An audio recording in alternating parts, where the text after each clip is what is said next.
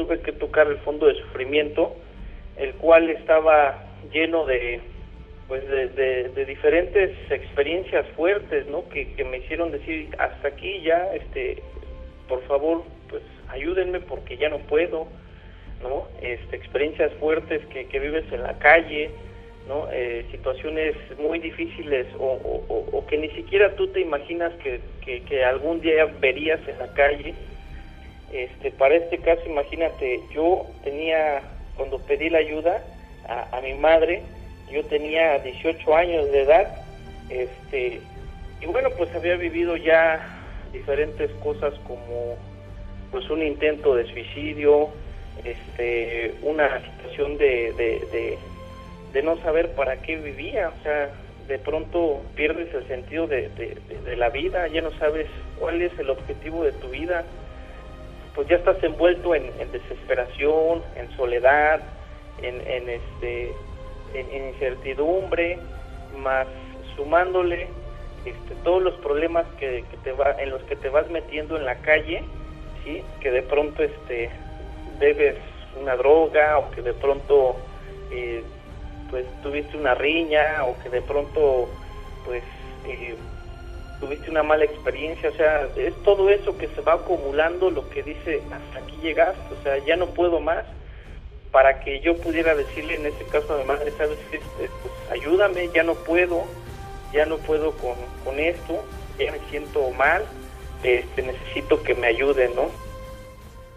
Jonathan llegó a los 18 años a la Asociación Drogadictos Anónimos tras 5 años de haberse iniciado en la drogadicción. Empecé con la marihuana y pues en este mundo vas hay, hay una pues gran variedad de drogas y en este mundo pues empiezas a buscar una y otra y conforme una va, va menguando su efecto en uno, pues uno va buscando drogas más fuertes. Posteriormente a la, a la marihuana yo busqué lo que fue el crack, ¿no? O la piedra como la conocemos aquí en México. En este ambiente pues es muy fácil que te encuentres un, conocido, un amigo que esté metido en otra droga y que fácilmente te puedas introducir al consumo de, otra droga más fuerte. Posteriormente consumí anfetaminas y terminé usando solventes. así fue como terminó mi drogadicción.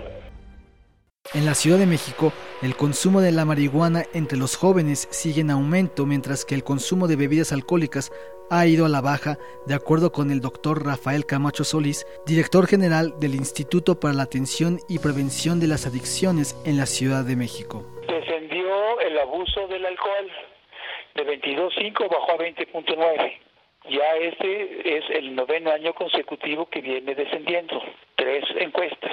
Bueno, el octavo porque esta se acortó ocho a, a dos años.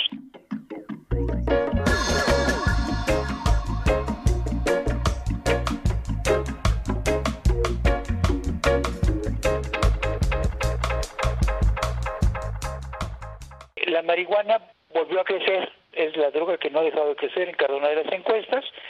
Sin embargo, la velocidad de crecimiento se desaceleró, la tendencia disminuyó su eh, curva y, se acható, entonces pasó de 6.6 a 7.6% el consumo de marihuana en el último mes.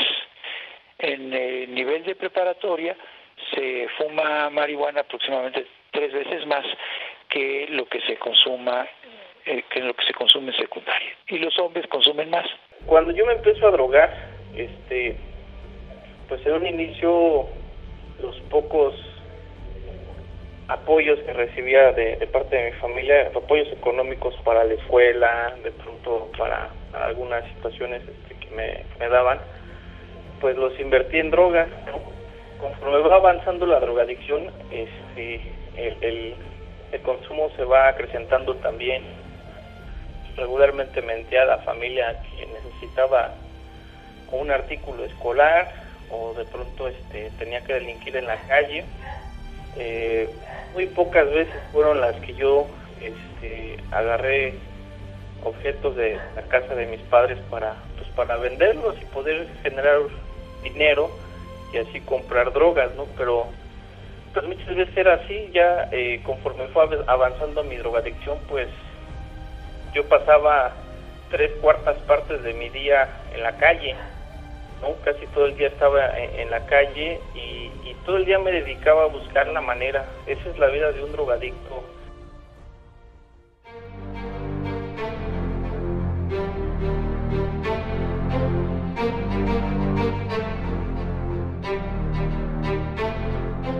La delegación mayormente afectada por el uso de la marihuana es Azcapotzalco con 9.9%, mientras que Tlalpan presenta el menor índice de consumo con 5.3% en comparación con otras delegaciones. En cuanto al consumo de otro tipo de drogas como las metanfetaminas y la cocaína, el doctor Camacho Solís señala lo siguiente que eran lo que nos había alarmado más por su tendencia de crecimiento, que se había duplicado de 2006 a 2009 y se había prácticamente vuelto a duplicar de 2009 a 2012, prácticamente vuelto a, a duplicar, pues ahora bajó y de 1.3 que teníamos en 2012 bajó a 1.1, ¿sí?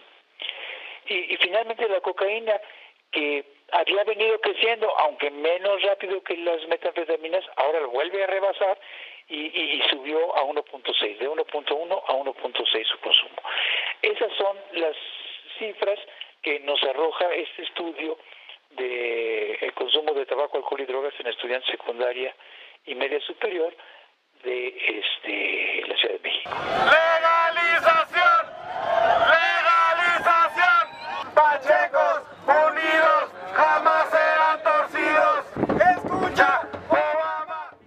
Esta es una de las tantas manifestaciones a favor de la legalización de la marihuana que se lleva a cabo anualmente en la Ciudad de México y en la que miles de jóvenes participan.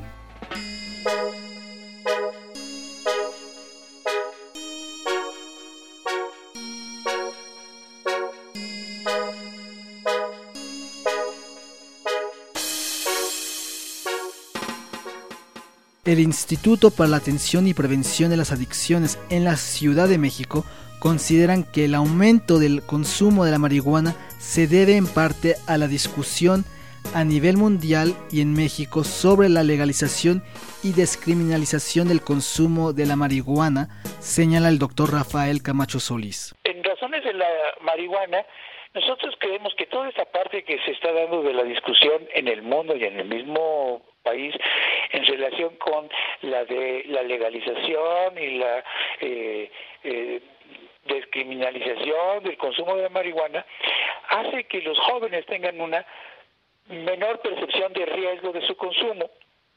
Pues porque dicen, pues si ya se legalizó en cinco estados de los Estados Unidos o ya se legalizó en Uruguay, pues no debe ser tan mala y eso puede hacer que este aumente el consumo, ¿no? Eh, uno de los factores protectores es pues, la percepción del riesgo de su consumo.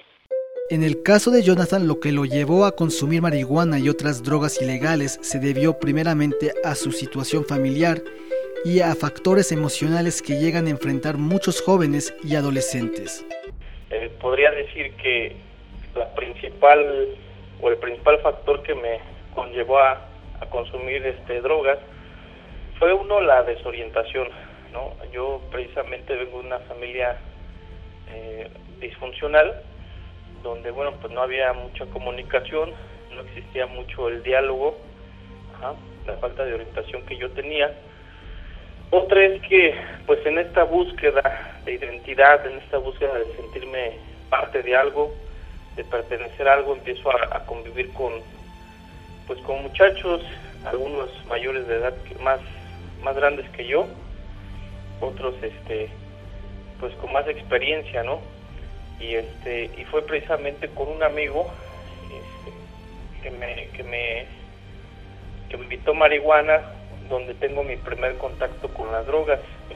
Y bueno, pues yo bajo circunstancias complicadas este pues este me, encuentro vulnerable y es como decido pues introducirme al mundo de las drogas, ¿no? es decir, con muchos problemas eh, pues, emocionales.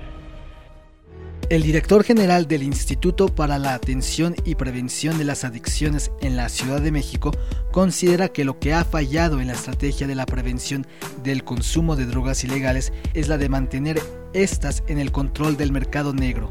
Doctor Rafael Camacho Solís. Pues mira, nosotros creemos, por ejemplo, que este afán de mantener las drogas ilegales en un mercado negro de la prohibición no es la mejor estrategia, porque si yo tengo un producto ilegal en un mercado negro de lo ilícito, ¿sí? Lo que favorezco es que sea el narco, tanto los traficantes como los menudistas, quienes controlan ese mercado y definen qué marihuana se vende, dónde se vende, en qué precio se vende y a quién se la venden. Nosotros somos de la idea de que el dar el paso en la regulación de un producto de una marihuana legal puede ayudar a reducir el consumo, sobre todo en grupos de mayor riesgo. Es una droga como tal causa daños. Lo que se sostiene en el proyecto es que la medida extrema de prohibirla es desproporcional en relación con los daños científicamente comprobados que tiene. El pasado 5 de noviembre la Suprema Corte de Justicia de México otorgó un amparo a cuatro activistas de la Asociación Civil Sociedad Mexicana de Autoconsumo Responsable y Tolerante para el consumo y cultivo de la marihuana para fines recreativos y de uso personal. Para el Instituto de Atención y Prevención de las Adicciones en la Ciudad de México, ve este fallo de la máxima instancia de justicia del país como algo histórico y una victoria para las libertades individuales doctor Rafael Camacho Solís. Desde el punto de vista nuestro, eh, este amparo representa un eh, caso histórico, ¿no? Es una eh, victoria de las libertades, ¿no? En términos de que pues la Suprema Corte antepuso el derecho de las personas a decidir ser como ellas quieren ser mientras no afecten a terceras personas. Pero la otra, y esa es la más sustantiva, ¿no? Es que al declarar inconstitucionales los cinco artículos de la Ley General de Salud, al declarar desproporcionada la eh, prohibición completa de todas las cosas en relación con la marihuana, pues lo que hizo fue eliminar la prohibición total. Y entonces, en el mismo momento que se abren espacios de consumo, ¿sí? Pues es inevitable que vayamos a la reforma legal por parte del legislativo, pero también a las reformas reglamentarias y, las regulaciones por parte del ejecutivo. Ante el entorno de disfuncionalidad familiar en la que creció Jonathan, donde no había mucha comunicación y atenciones por parte de sus padres, pudo ocultarles por varios años su drogadicción y por medio de uso de gotas pudo tapar un poco cualquier evidencia de que se encontraba drogado. Ya cuando mis padres, en este caso mi mamá se dio cuenta, fue porque, pues como repito, la drogadicción va agudizando y de pronto ya, ya no llegaba un día, ya no llegaba dos, tres, llegó a haber veces que desde los días jueves hasta los días lunes yo no me, no me aparecía en la casa de mis padres, ¿no? Y, este tipo de, circunstancias son las que pues, obviamente hacen que la familia se dé cuenta, ¿no? Es ahí donde pues se empiezan a dar cuenta. ¿Y qué te puedo decir? Pues para, para mi mamá, en este caso, que fue la primera que, que, que, supo, yo me drogaba, pues es, es, impactante. Yo creo que a cualquier padre le, le, le impresiona saber que su hijo se está destruyendo con las drogas, ¿no? Ahora Jonathan a sus 28 años hace voluntariado en la Asociación Drogadictos Anónimos como una manera de agradecimiento por sacarlo del mundo de las drogas. En la Ciudad de México reportó Gabriel Infante Carrillo para el toque de RNW.